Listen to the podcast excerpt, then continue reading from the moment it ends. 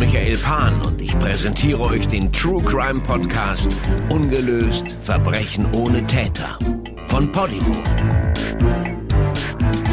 Vermisst, entführt, ermordet. Andrea DiGarda. Am Abend des 25. Juli 2018 fehlt Andrea DiGelda bei ihrer Schicht im Krankenhaus. Ihre Kollegen melden sich bei einer Freundin und als die nichts von ihr hört, ruft sie die Polizei. Die Beamten betreten Andreas Haus. Dort finden sie totales Chaos, aber keine Andrea. Es sieht aus, als wäre sie entführt worden. Aber in den nächsten Wochen stoßen die Ermittler auf Hinweise, dass sich hier ein schockierendes Verbrechen ereignet hat. Dies ist die Geschichte von Andrea DiGelda.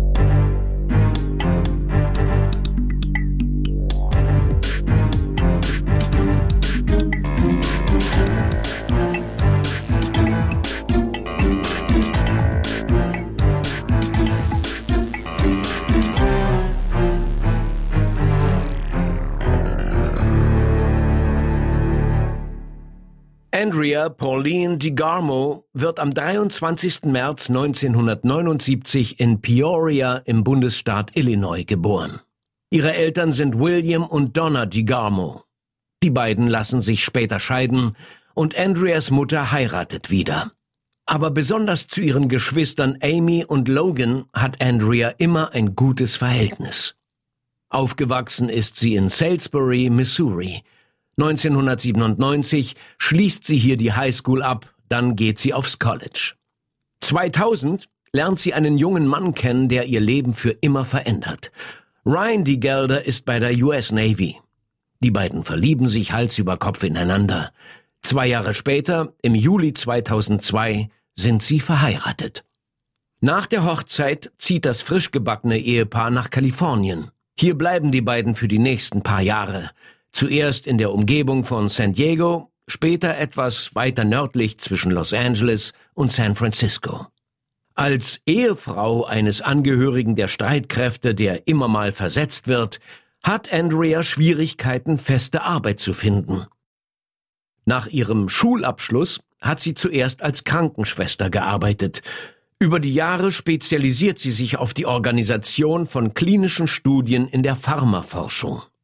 Mitte der 2000er Jahre wird ihr Mann Ryan schließlich von Kalifornien nach Georgia versetzt. Georgia liegt am anderen Ende der USA, an der Ostküste. Aber auch hier bleiben sie nicht lange, denn schon ein paar Jahre später finden sie sich auf Hawaii wieder. Ryan und Andrea wohnen in Honolulu, wo Andrea ab 2010 als Forschungskoordinatorin für das East West Medical Research Institute arbeitet.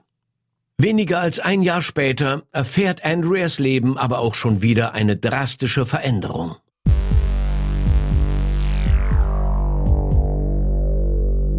Ende 2010 wird Andrea schwanger. Sie weiß noch nicht, dass es ihr einziges Kind bleiben wird. Jedenfalls im fünften Monat wird bei Andrea eine aplastische Anämie diagnostiziert. Aplastische Anämie ist eine Blutkrankheit, bei der der Körper damit aufhört, neue Blutzellen zu produzieren. Ich brauche euch wohl nicht lange zu erklären, dass das schwerwiegende Nachwirkungen haben kann. Was die seltene Krankheit auslöst, weiß man nicht. Während der Schwangerschaft verschlechtert sich Andreas Zustand, aber im März 2011 bringt sie einen gesunden Jungen zur Welt. Sein Name ist Callan. Kurze Zeit nach der Geburt startet sie einen Blog mit dem Titel Surviving a Plastic Anemia. Darin erzählt sie von ihrem täglichen Kampf mit der Krankheit. Nur wenige Monate nach der Geburt muss sich Andrea einer Reihe von Behandlungen unterziehen, darunter Chemo- und Strahlentherapie. Dazu braucht sie Transfusionen, um ihre Thrombozytenzahl auf einem gesunden Level zu halten. Glücklicherweise findet sie in ihrem Bruder Logan einen passenden Knochenmarkspender. Aber bevor sie sich der Operation unterziehen kann, muss sie eine lange und schmerzhafte Behandlung durchmachen. Andrea zieht zurück nach Missouri, um bei ihrer Familie zu sein. Aber Ryan muss auf seinem Posten in Hawaii bleiben. Er besucht sie wann immer er kann, unter anderem für einen Monat vor der Knochenmarktransplantation. Aber immer wieder muss er zurück auf seinen Stützpunkt 8000 Kilometer weit entfernt. Als ob Andreas Schicksal nicht hart genug wäre, diagnostizieren die Ärzte bei ihr auch noch Myelodysplasie oder MDS, eine Erkrankung des Knochenmarks. Angesichts dieser neuen Diagnose stehen ihre Chancen, die nächsten fünf Jahre zu überleben, bei 50 bis 60 Prozent. Dazu braucht sie verstärkte Chemo und andere Therapien. Während all dem steht sie mehr oder weniger unter Quarantäne. Ihre Krankheiten und die Therapien haben Andreas Immunsystem derart geschwächt, dass sie nicht nach draußen darf. In der Luft schweben zu viele potenzielle Krankheitserreger, mit denen ihr geschwächter Körper nicht fertig würde. Das bedeutet auch, dass sie sich von ihren Mitmenschen fernhalten muss. Sogar ihr Ehemann und ihr Sohn dürfen sich nur unter gewissen Bedingungen in ihrer Nähe aufhalten. Aber Andrea kämpft darum, das Gute an ihrem Schicksal zu sehen.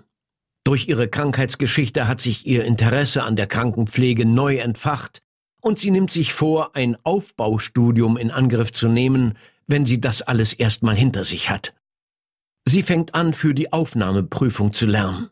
Und sie recherchiert über ihre eigene Krankheit, damit sie vielleicht später einmal anderen helfen kann, die sich in derselben Situation wiederfinden wie sie gerade.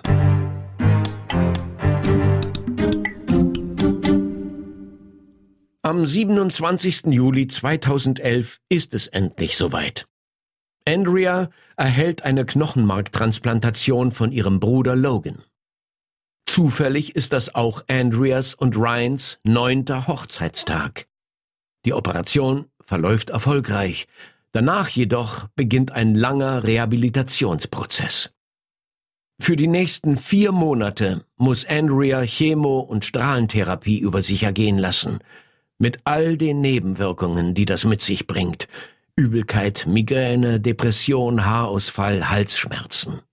In ihrem Blog schreibt sie, die ersten beiden Monate wären die absolute Hölle gewesen. Aber auch in den nächsten paar Monaten sei es nicht viel besser geworden. Sie muss sich immer noch von der Außenwelt isolieren und darf nur begrenzte Zeit mit ihrem Sohn verbringen. Der ist noch nicht mal ein Jahr alt. Andrea verpasst viele der ersten Male, viele der kleinen Höhepunkte im Leben eines Neugeborenen. Und ihr Ehemann ist währenddessen immer noch tausende Kilometer weit entfernt am anderen Ende des Kontinents. Die nächsten sechs Monate schreibt sie weiter an ihrem Blog Surviving a Plastic Anemia. Dann langsam scheint es endlich Grund zur Hoffnung zu geben. Andreas Heilung verläuft positiv, die Rückschläge werden weniger, die Knochenmarktransplantation ist optimal verlaufen. Endlich muss Andrea keine Angst mehr vor der Zukunft haben. Anfang 2012 hört sie auf, an ihrem Blog zu schreiben. Ungefähr zur selben Zeit kehrt Ryan aus Hawaii zurück und ihre kleine Familie zieht endlich wieder zusammen nach Fort Meade in der Nähe von Washington, D.C. 2014 beginnt Andrea ein Studium an der University of Maryland. Sie spezialisiert sich auf Laborwissenschaften und plant, mehr über die Krankheit herauszufinden, die sie fast das Leben gekostet hat. Sie will wissen, was der Auslöser ist und noch viel wichtiger, wie man ihr vorbeugen kann.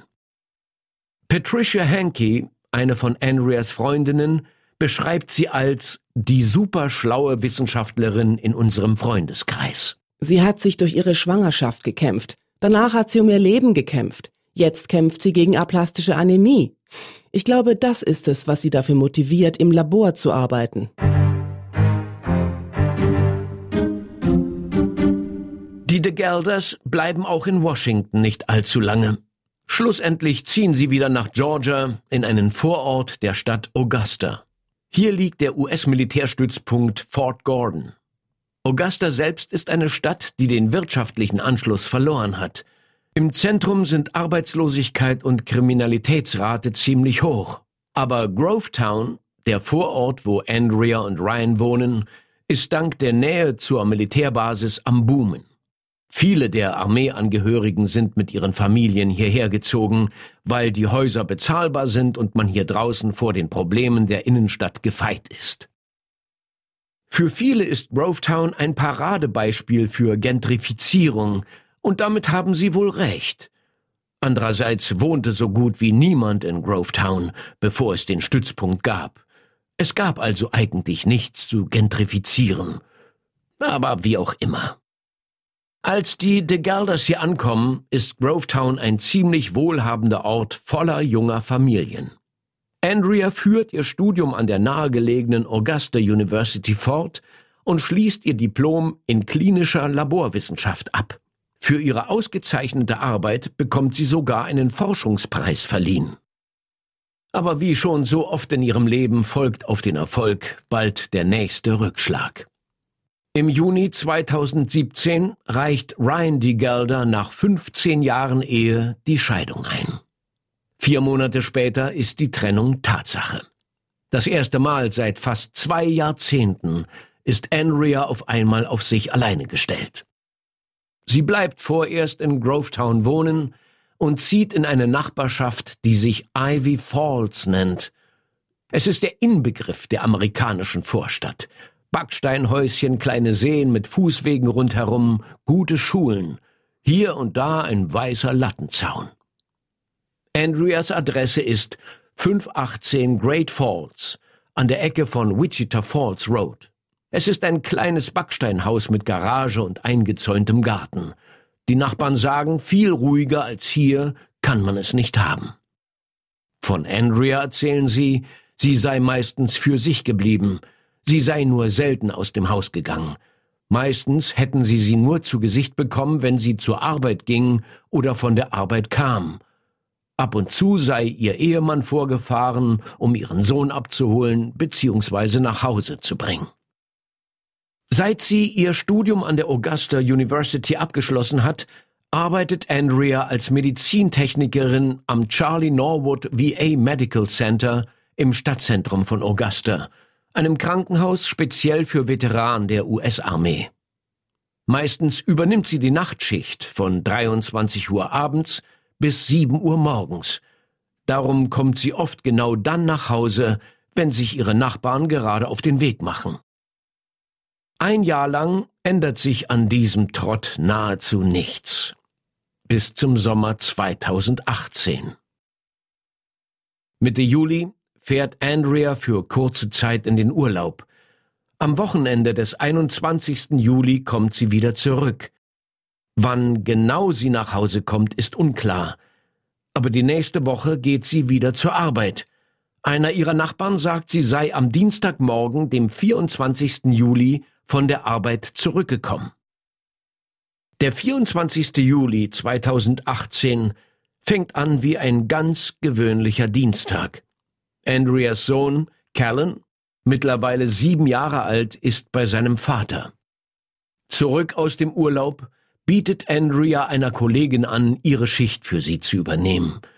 Das ist in der Nacht vom Dienstag auf den Mittwoch. Alles verläuft problemlos, und am Mittwochmorgen um sieben Uhr macht sich Andrea auf den Weg nach Hause. Sie hatte sich eigentlich mit einer Freundin für Mittwochabend zum Abendessen verabredet, aber sie sagt ab. Also hat sie den Nachmittag und den Abend wohl für sich. Das Telefongespräch, in dem sie ihrer Freundin absagt, führt sie um 16.15 Uhr. Es ist das letzte Mal, dass jemand aus Andreas Umfeld Kontakt zu ihr hat.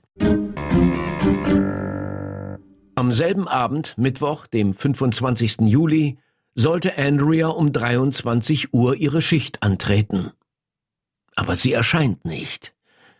Normalerweise ist Andrea eine äußerst pünktliche und zuverlässige Person, darum machen sich die Kollegen fast sofort Sorgen. Wenn sie zu spät wäre, dann hätte sie zumindest angerufen, um Bescheid zu sagen.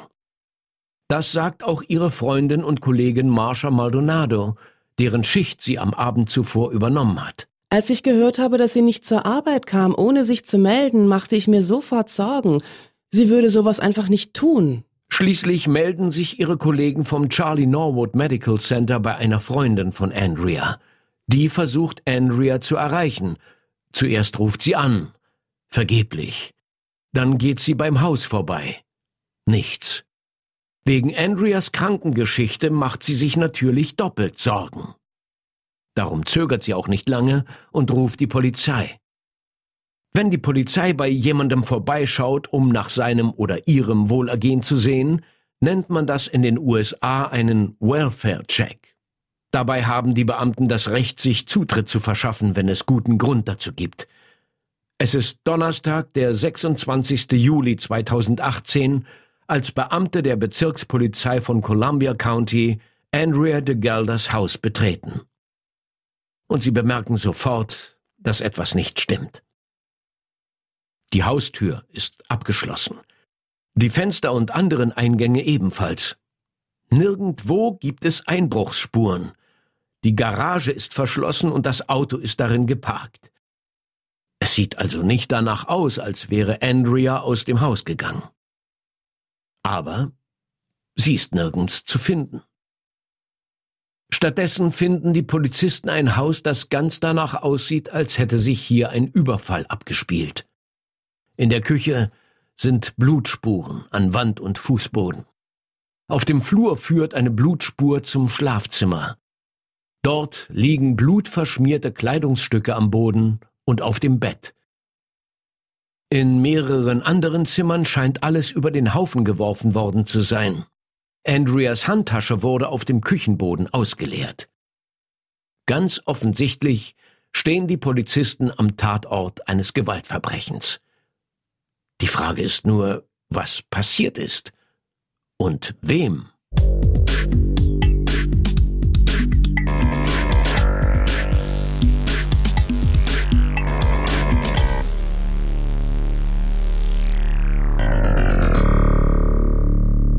Die Nachricht von Andreas Verschwinden verbreitet sich noch am selben Tag in der Nachbarschaft. Aber erst am Folgetag, am Freitag, dem 27. Juli, wird offiziell darüber informiert.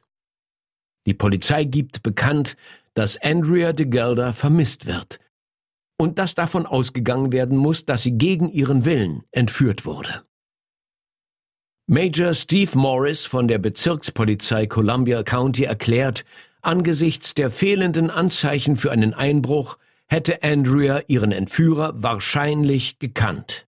Aufgrund der Beweislage, die sich gestern und heute herauskristallisiert hat, gehen wir fest davon aus, dass sie das Haus gegen ihren Willen verlassen hat. Der Fall wird von einem umfangreichen Team von Ermittlern bearbeitet.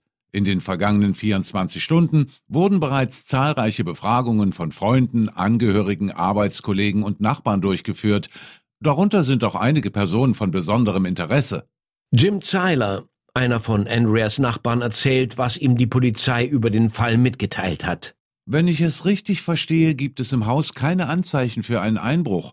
Sie hat jemandem die Tür aufgemacht und der hat sie angegriffen. Ich glaube, es war jemand, der sie persönlich kannte und ihr aus irgendwelchem Grund etwas Böses antun wollte. Am Freitag, dem 27. Juli, laufen die Ermittlungen im Fall Andrea de Gelder an. Die Polizei stellt kistenweise Beweismaterial aus ihrem Haus sicher. Ihr Auto wird zur genaueren Untersuchung abgeschleppt. Die Beamten haben klargemacht, dass sie davon ausgehen, Andrea hätte ihren Entführer gekannt. Der oder die Verdächtige müsste also aus ihrem Bekanntenkreis stammen.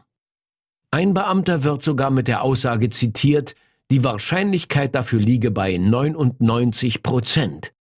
Also fängt die Polizei an, Andreas Netzwerk von Freunden, Kollegen und Verwandten sowie die Nachbarschaft durchzugehen. Einer der wichtigsten Hinweise ist dabei ihr rosafarbenes iPhone 7, das im Wohnzimmer sichergestellt wurde.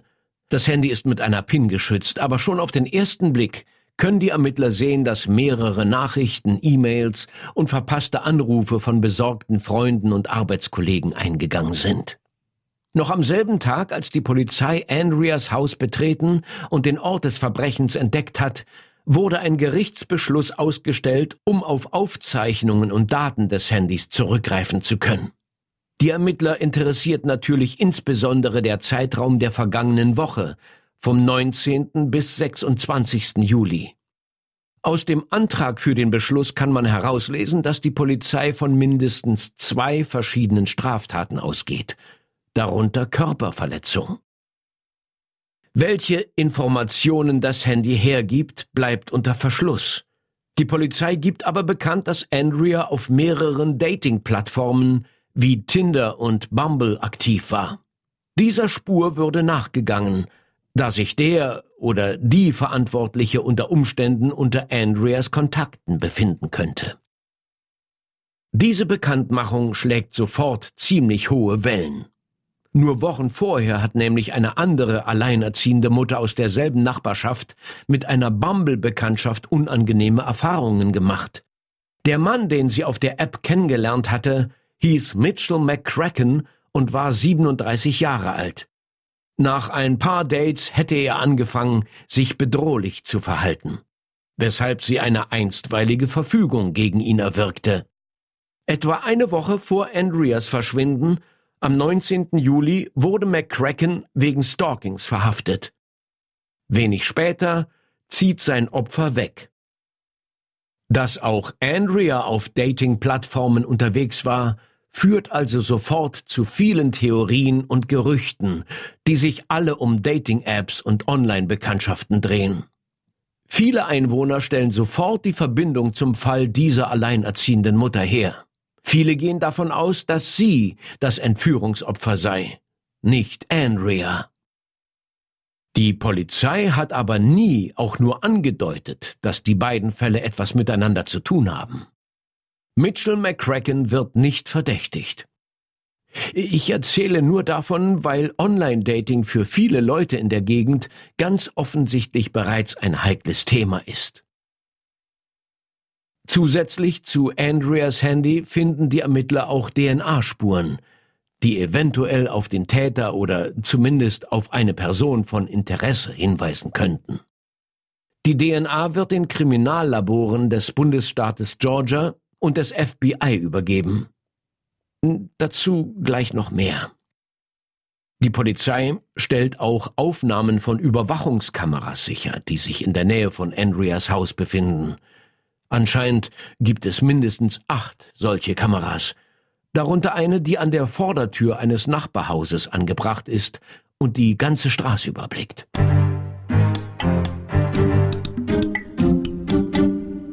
Andrea de Geldes Verschwinden versetzt die Nachbarschaft in Unruhe.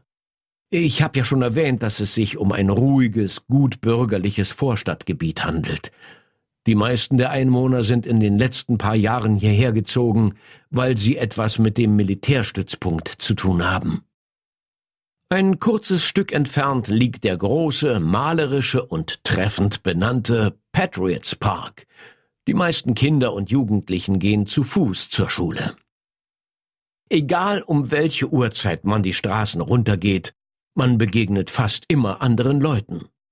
Sie machen einen Spaziergang oder sind unterwegs zum Einkaufen, einer repariert sein Auto, der nächste mäht den Rasen. Man geht hier zu Fuß. Bisher jedenfalls. Aitigo Felton, einer von Andreas Nachbarn, sagt einem Lokalreporter Alle sind irgendwie ein bisschen nervös. Gestern habe ich in der Kirche Leute getroffen, die gar nicht aus der Nachbarschaft kommen, aber die machen sich auch Sorgen. Ich habe eine 14-jährige Tochter und hier laufen normalerweise jede Menge junger Frauen rum. Hier geht jeder zu Fuß. Aber das, ja, das hat sich jetzt geändert. Am Montag, dem 30. Juli 2018, wird ein offener Brief von Andreas Mutter Donna Morrison abgedruckt. An die Personen, die meine Tochter entführt haben. Dies ist meine Bitte an Sie. Bitte bringen Sie sie sicher und gesund zu uns zurück. Sie hat einen kleinen Sohn, der seine Mama braucht. Ihre Familie macht sich große Sorgen um sie. Wir müssen wissen, warum sie unserem Mädchen das angetan haben. Sie hatte aplastische Anämie, eine schwere und potenziell tödliche Krankheit. Sie hat lange um ihr Leben gekämpft, damit sie ihren Sohn großziehen kann. Sie hat alles überstanden. Dann hat sie Biologie studiert, damit sie Blutkrankheiten wie die ihre erforschen und anderen Menschen das Leben retten kann. Sie ist eine Forscherin und ihre Familie und Freunde lieben sie. Ihr Leben ist so wertvoll. Bitte, Bitte bringen Sie sie zu uns zurück. Haben Sie Erbarmen. Bitte. Der Brief trägt die Unterschrift von Donna, Andreas Stiefvater Weldon, ihrem Bruder Logan und ihrer Schwester Amy.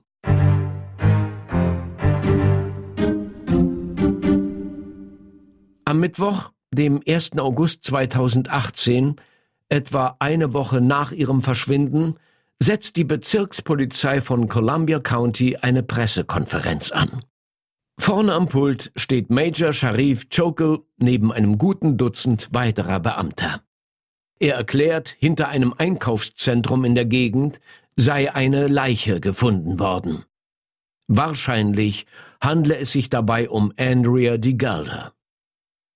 Das Gateway Shopping Center liegt etwa sechs Kilometer entfernt von Andreas Haus. Ein Highway führt direkt daran vorbei, weshalb hier Tag und Nacht eine Menge Verkehr herrscht. Im Inneren befinden sich zahlreiche Geschäfte, darunter ein Walmart-Supermarkt, der 24 Stunden am Tag geöffnet ist. Der Leichnam wurde in einem Recycling-Container hinter diesem Walmart entdeckt. Genauer gesagt steht der Container hinter einer Tierhandlung direkt gegenüber. Hier gibt es keine Überwachungskameras. Die gibt es auf der Rückseite des Einkaufszentrums überhaupt nirgends. Also hat die Polizei keinerlei Hinweise darauf, wer die Leiche hierher gebracht hat. Bei der Pressekonferenz erklären die Beamten, es müsse zuerst eine Autopsie durchgeführt werden, um die Identität des Opfers und die Todesursache zu klären. Aber bereits jetzt würden sie davon ausgehen, dass der Fall Andrea Di Gelder ab sofort kein Vermisstenfall mehr sei, sondern eine Morduntersuchung. Der Recycling-Container, in dem sich die Leiche befand, wurde ebenfalls zur gründlichen Untersuchung in ein Kriminallabor überführt. Die Techniker, Ärzte und Ermittler haben jede Menge Beweismaterial, das sie bearbeiten müssen. Sie sind zuversichtlich, dass sie damit den Tathergang rekonstruieren und den Fall lösen können. Auf die Frage eines Reporters, ob er davon ausgehe, den Fall lösen zu können, sagte Major Sharif Chockle, wir glauben, die Frage ist nicht ob, sondern wann. Danach richtet er seine Worte direkt an den Täter. Wir fordern die verantwortliche Person auf, sich zu stellen, bevor wir ihr auf die Spur kommen.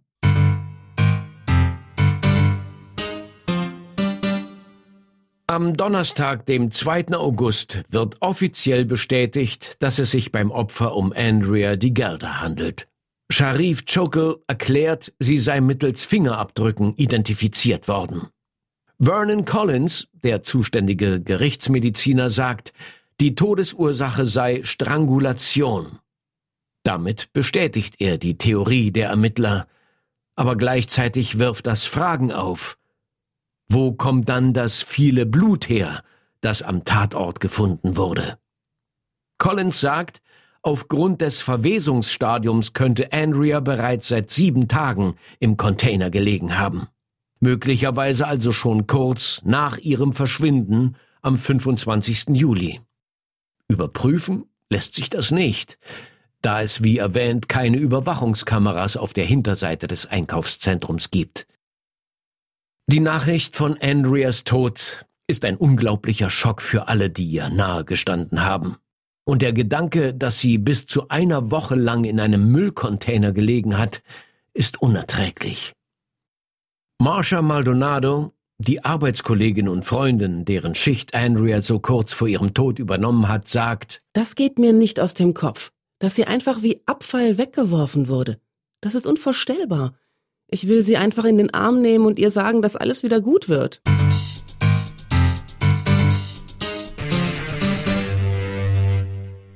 Kurze Zeit nachdem bekannt gegeben wurde, dass Andrea ermordet worden ist, werden Schilder in der Nachbarschaft aufgestellt.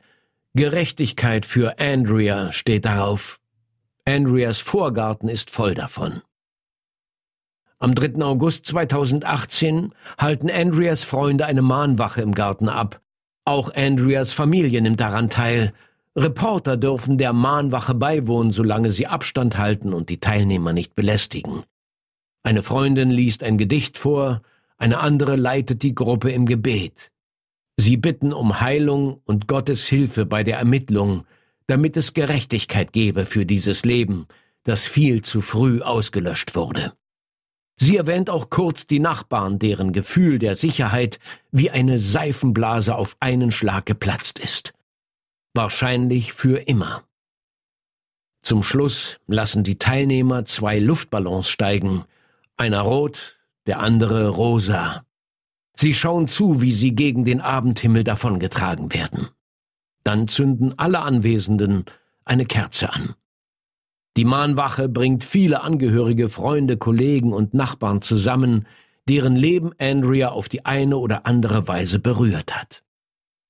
Etwa eine Woche später spricht Amy DeGarmo im Lokalradio WRDW News 12 über ihre kleine Schwester. Ihr Leben darf nicht vergebens gewesen sein. Sie darf nicht nur ein Mordfall bleiben, das ist zu furchtbar. Sie hat uns viel bedeutet. Es bleiben Leute zurück, die Antworten brauchen, damit sie Frieden finden können. Wir können unseren Alltag so nicht bewältigen. Wir brauchen Gerechtigkeit. Wir werden sie begraben und wir können an ihr Grab, um zu trauern, aber in unserem Herzen werden wir keinen Frieden finden.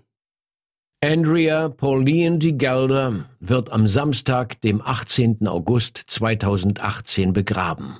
Ihre letzte Ruhestätte liegt in ihrer Heimatstadt Salisbury in Missouri. Sie wurde nur 39 Jahre alt.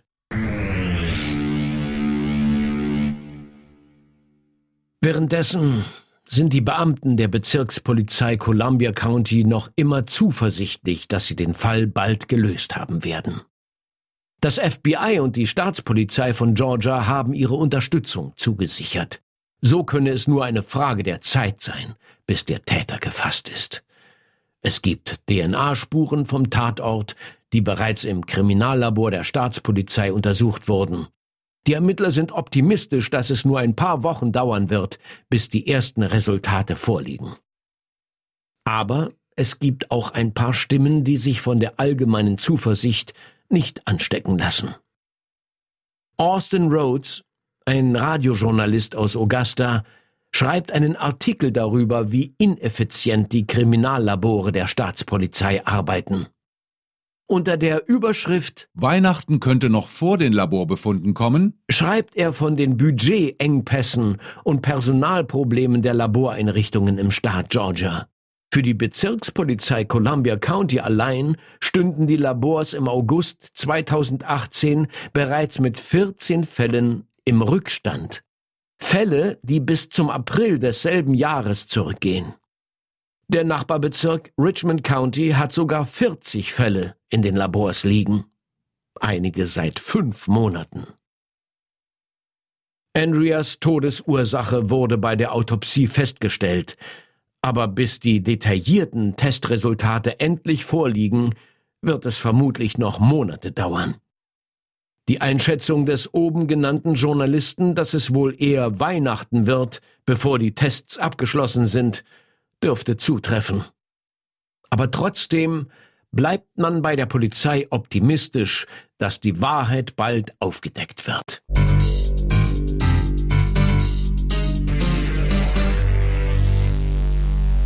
Am 21. August 2018 wird ein Haus in Andreas Nachbarschaft durchsucht.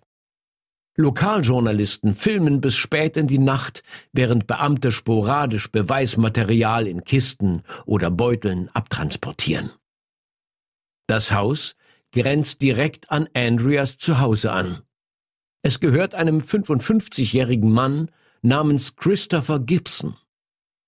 Gibson wird als Person von Interesse bezeichnet.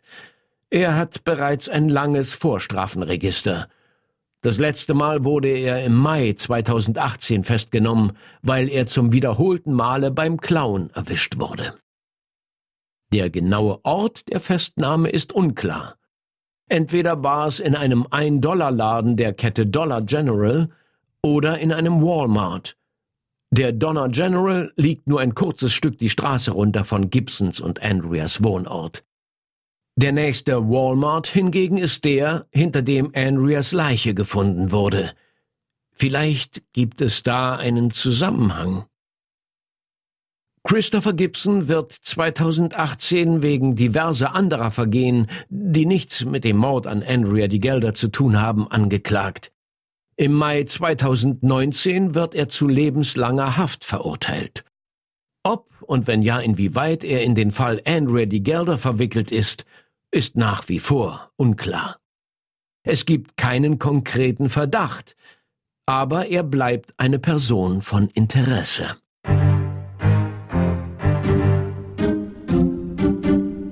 Andrea Di Gelder war eine 39-jährige Mutter, Tochter, Schwester, Kollegin, Freundin und Nachbarin, die von allen geliebt und geschätzt wurde, die sie kannten. In jeder Episode dieser ungelöst Podcast-Reihe versuche ich, mich als Person so weit wie möglich herauszuhalten. Schließlich geht es in dieser Geschichte nicht um mich. Weder dieser Schmerz, noch diese Trauer oder diese Qual sind meine eigenen. Und manchmal wird bei diesen Geschichten leicht vergessen, dass wir es mit echten Schicksalen zu tun haben. Das ist alles wirklich jemandem zugestoßen. Jemandem wurde das Leben genommen. Wir können uns die Story anhören, die Stopptaste drücken und uns wieder etwas anderem zuwenden.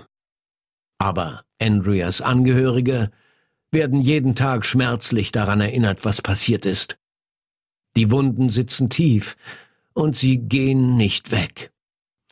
Das dürfen wir uns schon mal vor Augen führen. Und da schließe ich mich selbst mit ein. Klar, wir können sagen, das ist alles weit, weit weg.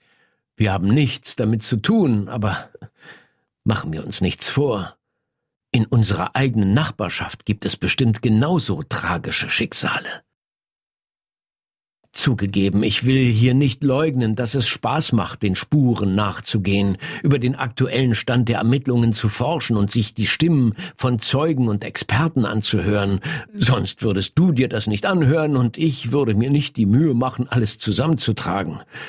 Aber vielleicht finden wir einen Augenblick, um an all die Menschen zu denken, die davon betroffen sind. Der Mordfall von Andrea Pauline die Gelder ist immer noch ungelöst.